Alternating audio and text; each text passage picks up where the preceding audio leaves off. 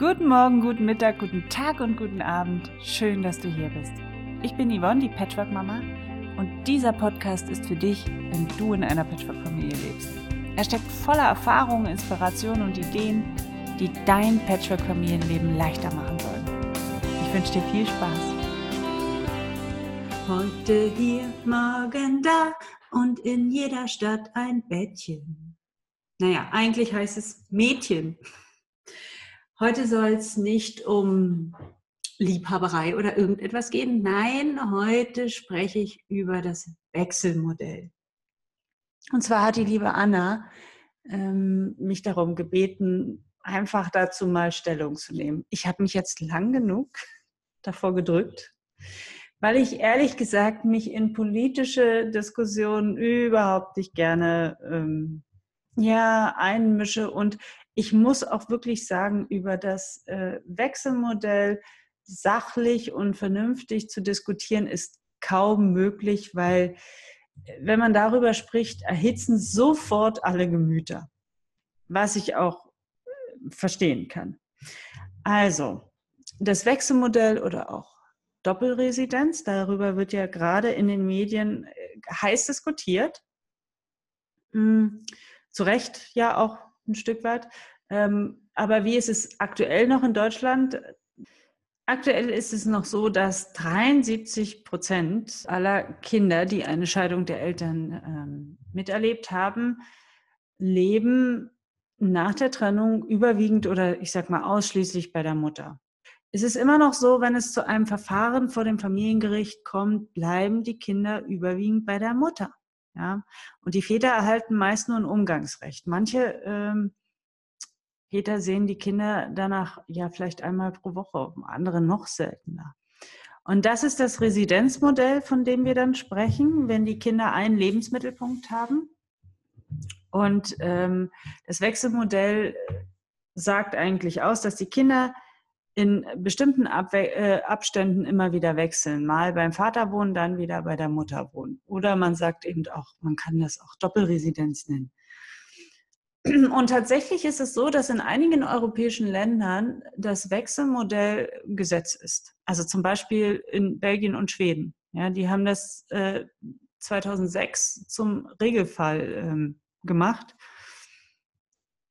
Aber was dort eben auch gemacht wird, ist nach einer Trennung prüfen die tatsächlich, ähm, ob das Wechselmodell in der Familie überhaupt gelebt werden kann. Und erst nach dieser Prüfung werden dann andere Optionen mit herangezogen, egal ob ein Elternteil dagegen ist oder nicht. Italien, Spanien, Norwegen, Frankreich, auch die haben das inzwischen ja zur Regel gemacht und auch viele ähm, Bundesstaaten in den USA oder auch in Australien, ja, ist das Wechselmodell im Gesetz vorgegeben. In Deutschland gilt immer noch das Prinzip, einer kümmert sich, der andere zahlt. Und klar, hier kann ich dann verstehen, dass viele Väter oder auch Väterverbände ähm, aufstehen und, und äh, für ihr Recht kämpfen. Denn wenn die, die Kinder brauchen immer beide. Die brauchen sowohl die Mutter als auch den Vater und das ist nicht neu. Aber was durch dieses Resilienzmodell, was wir hier in Deutschland leben, tatsächlich passiert, ist, dass die Kinder von einem Elternteil, ich sag mal, getrennt werden. Man kann auch sagen, entfremdet, ob jetzt mutwillig oder nicht, aber alleine durch die nicht regelmäßige Anwesenheit des getrennt lebenden Elternteils findet ja schon eine gewisse Form von Distanzierung und Entfremdung statt. Ja, ob die jetzt nur mutwillig herbeigeführt wird oder nicht, das lassen wir mal außen vor. Was ist mit den Vätern beispielsweise, die, wo der Umgang vereitelt wird? Die überhaupt keinen Zugang mehr zu den Kindern haben. Ja, es melden sich ja einige Väter immer wieder bei mir, die sagen, ich habe seit Jahren meine Kinder nicht mehr gesehen oder meine Kinder wollen jetzt auch nicht mehr zu mir kommen. Und durch dieses Wechselmodell wird diese Entfremdung oder Distanzierung natürlich verhindert. Im Februar 2017 wurde am Bundesgerichtshof das Wechselmodell, also entschieden, dass das Wechselmodell angeordnet werden kann. Wie gesagt, auch dann, wenn ein Elternteil das ablehnt.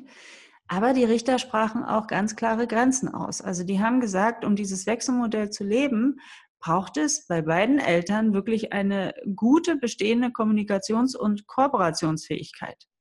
Das wird einfach vorausgesetzt.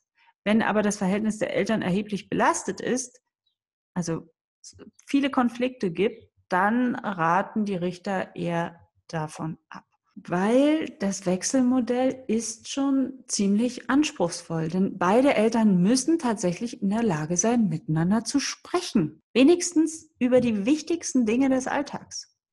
Ja, was die Schule betrifft, der Kindergarten, ähm, die Hobbys, die, die Arztbesuche, Amtsgänge, was auch immer, ja. Und in vielen Fällen scheitern die Eltern genau daran. Ja, es gibt immer wieder Streit, weil Sachen fehlen, weil einer sagt, ich bin noch nicht der Fahrdienstbote und schleppt die Sachen hinterher. Die Kinder werden zu Botschaftern, weil die Eltern nicht mehr miteinander sprechen. Das ist ein großer organisatorischer Akt, das alles unter einem Hut zu bekommen. Deswegen werden auch Excel-Tabellen eingeführt, ähm, mit Listen, mit richtigen Packlisten, was bei der Übergabe alles dabei sein muss. Es gibt Umgangsbücher, wo die Eltern dann eben immer hereinschreiben, was gerade aktuell bei dem Kind, was weiß ich, passiert ist, welche Elternversammlung es wann gibt und ach, keine Ahnung, unglaublich viel. Also es ist ein wahnsinniger Aufwand. Und das können wirklich in meinen Augen nur Eltern bewältigen, die es wirklich gelernt haben, sachlich und vernünftig miteinander zu sprechen, auch miteinander zu streiten. Ja, man kann auch vernünftig miteinander streiten. Konflikte sind ja nicht ausgeschlossen. Im Gegenteil.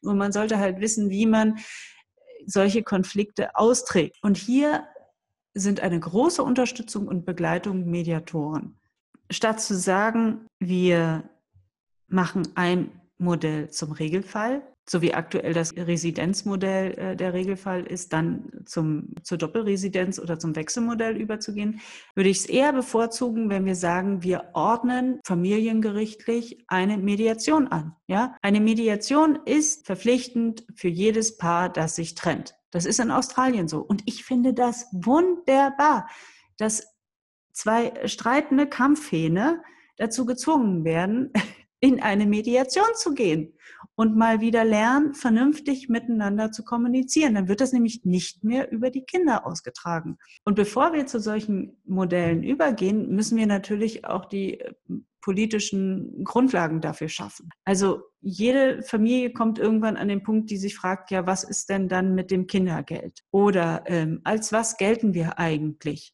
gesetzlich. Sind wir jetzt beide alleinerziehend oder nicht? Ähm, steht uns die Steuerklasse 2 zu oder nicht? Und was ist mit dem Melderecht? Ja, das, ein Kind darf ja nur einen Hauptwohnsitz haben. Gibt es dann zwei Hauptwohnsitze in Deutschland und so weiter? Also auch hier müssen ja noch die Grundlagen geschaffen werden und die werden ja auch geschaffen. Da wird ja auch gearbeitet. Und dann, das ist das eine. Dann kommt das andere erziehungstechnisch. Dürfen die Kinder beim Vater mehr Fernsehen als bei der Mutter oder nicht? Darf man das trennen? Sollte man das nicht trennen? Und das alles braucht Beratung und Begleitung. Und da plädiere ich dafür, dass das Helfernetzwerk für solche Familien viel stärker greift oder auch erst einmal ausgebildet wird. In Form von Familienberatungsstellen, die übrigens auch am Wochenende geöffnet haben, Mediation, Pädagogen, die mit eingeweiht werden, in der Kita, in der Schule, Anwälte, die auch miteinander sprechen, mit den Mediatoren auch und mit den Pädagogen. Also ein allumfassendes Helfernetzwerk, das Jugendamt auch noch äh, mit im Boot sind. Das wäre toll, das ist aber Zukunftsmusik. Ich weiß, es ist auch nicht so leicht, das ins Leben zu rufen, aber ich glaube, das ist es, was Eltern brauchen, eine gute Begleitung. So, und jetzt habe ich die ganze Zeit über die Nachteile gesprochen, über, oder sagen wir mal, die Herausforderungen, die Eltern haben in so einem Fall. Aber wir haben noch überhaupt nicht über die Kinder gesprochen. Und das ist es, was mir auch sehr, sehr am Herzen liegt. Denn da finde ich, hat das Wechselmodell echt große Schwachstellen. Toll ist, dass die Kinder, die im Wechselmodell leben, beide Elternteile im Alltag erleben. Ja, und dann nicht der Papa, der ja meistens nur ein Umgangsrecht immer noch in Deutschland bekommt, zum Sugar Daddy wird, ja, sondern sie erleben den Papa auch im Alltag. Und es ist wichtig für Kinder dass der väterliche Bezug genauso da ist. das ist toll beim Wechselmodell. Aber was die Kinder wirklich überhaupt nicht mehr haben, ist ein fester Lebensmittelpunkt. Und ich finde, gerade für kleine Kinder ist so ein fester Lebensmittelpunkt echt wichtig. Denn dieser regelmäßige Abschied, das können wir Eltern, die das nicht mal mitgemacht haben, uns gar nicht vorstellen. Aber immer wieder Tschüss sagen zu einem Elternteil und dann wieder zum nächsten zu gehen, das ist eine große Belastung für jedes Kind. Und noch viel schlimmer ist es für die Kinder, ja, denn das Wechselmodell wird ja ganz unterschiedlich gelebt. Es gibt ja die unterschiedlichsten Formen und Varianten.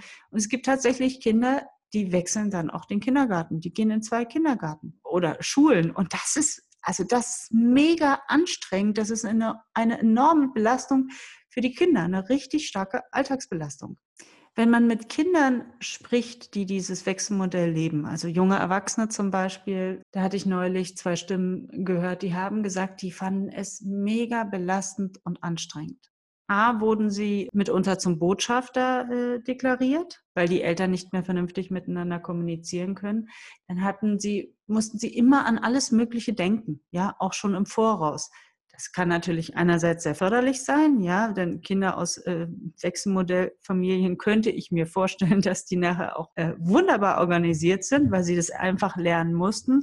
Aber dauernd das Gefühl zu haben, habe ich alles gepackt, habe ich alles dabei, jetzt fehlt mir etwas, kann ich den Papa oder die Mama fragen, ob die mir das holen oder bringen. Aber dann gibt es wieder Streit und Stress und Oh, also das waren enorme Belastungen und was ein Kind auch erzählt hatte, was ich, ähm, wo ich auch dachte, ja, das ist schwer. Es lebte abwechselnd beim Vater und bei der Mutter und beide Elternteile hatten neue Partner bekommen und auch neuen Nachwuchs. Beziehungsweise bei dem Vater lebten dann auch die Kinder der Mutter, also der, der Bonusmama.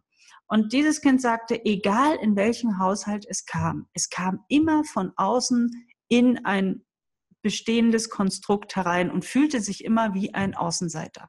Da sind dann in den Tagen Dinge passiert, von dem hat es nichts mitgekriegt und es hatte immer das Gefühl, es steht so ein bisschen am Rande und ist nicht wirklich integriert in dieser Gemeinschaft. Und dieses Gefühl hatte es ausgerechnet auch noch bei beiden Kindern. Und irgendwann als sie 17 war, hat sie gesagt, so jetzt ist Schluss, ich will nicht mehr, ich kann nicht mehr, ich lebe jetzt nur noch in einer Familie. Dann hatte sie natürlich die Schwierigkeit, sich entscheiden zu müssen. Sie wusste genau, wenn ich mich für Mama entscheide, ist der Papa sauer, ich für Papa, dann ist die Mama traurig und so weiter. Also es sind enorme Belastungen und ich finde, wir haben mit weder mit dem Residenzmodell noch mit dem Wechselmodell noch nicht die optimale, passende, gute Lösung gefunden. Jetzt werden einige sagen, ja, was ist denn mit dem Nestmodell? Das Nestmodell, ich persönlich, ich finde es toll, finde es klasse, aber auch das erfordert eine gewisse Reife und Kooperationsfähigkeit der Eltern. Nur ist es schwierig, auch wieder so ein Nestmodell anzuordnen, weil das ja auch mit erheblichen zusätzlichen Kosten verbunden ist,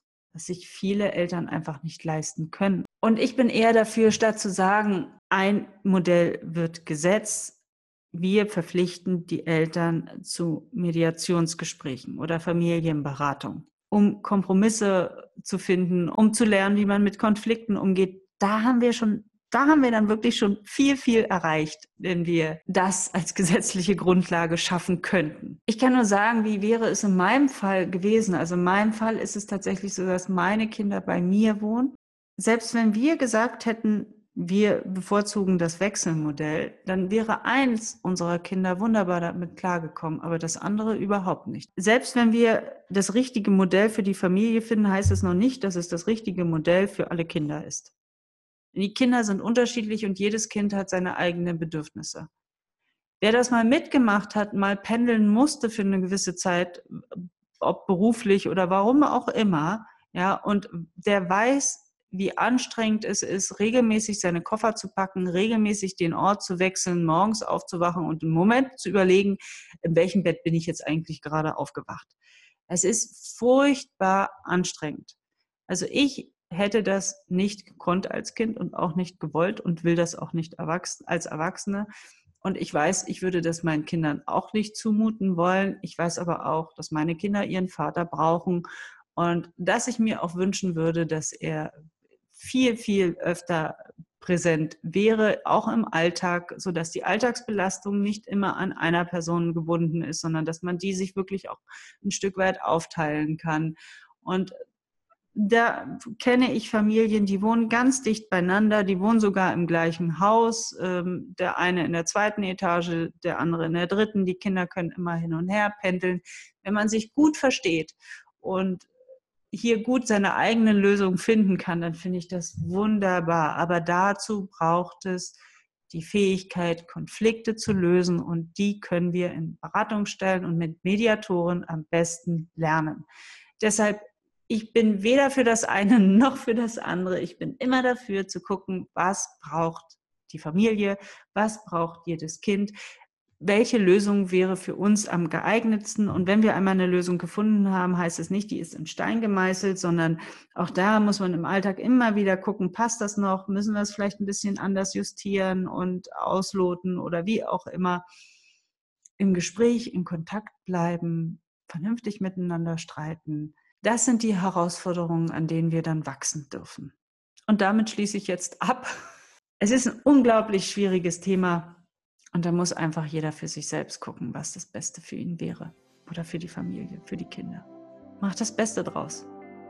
Bis bald und wenn dir diese Folge gefallen hat, wie immer, ich freue mich über eine Bewertung bei iTunes, über ja, einen Kommentar, Feedback also alles Gute. Bis dahin. Tschüss.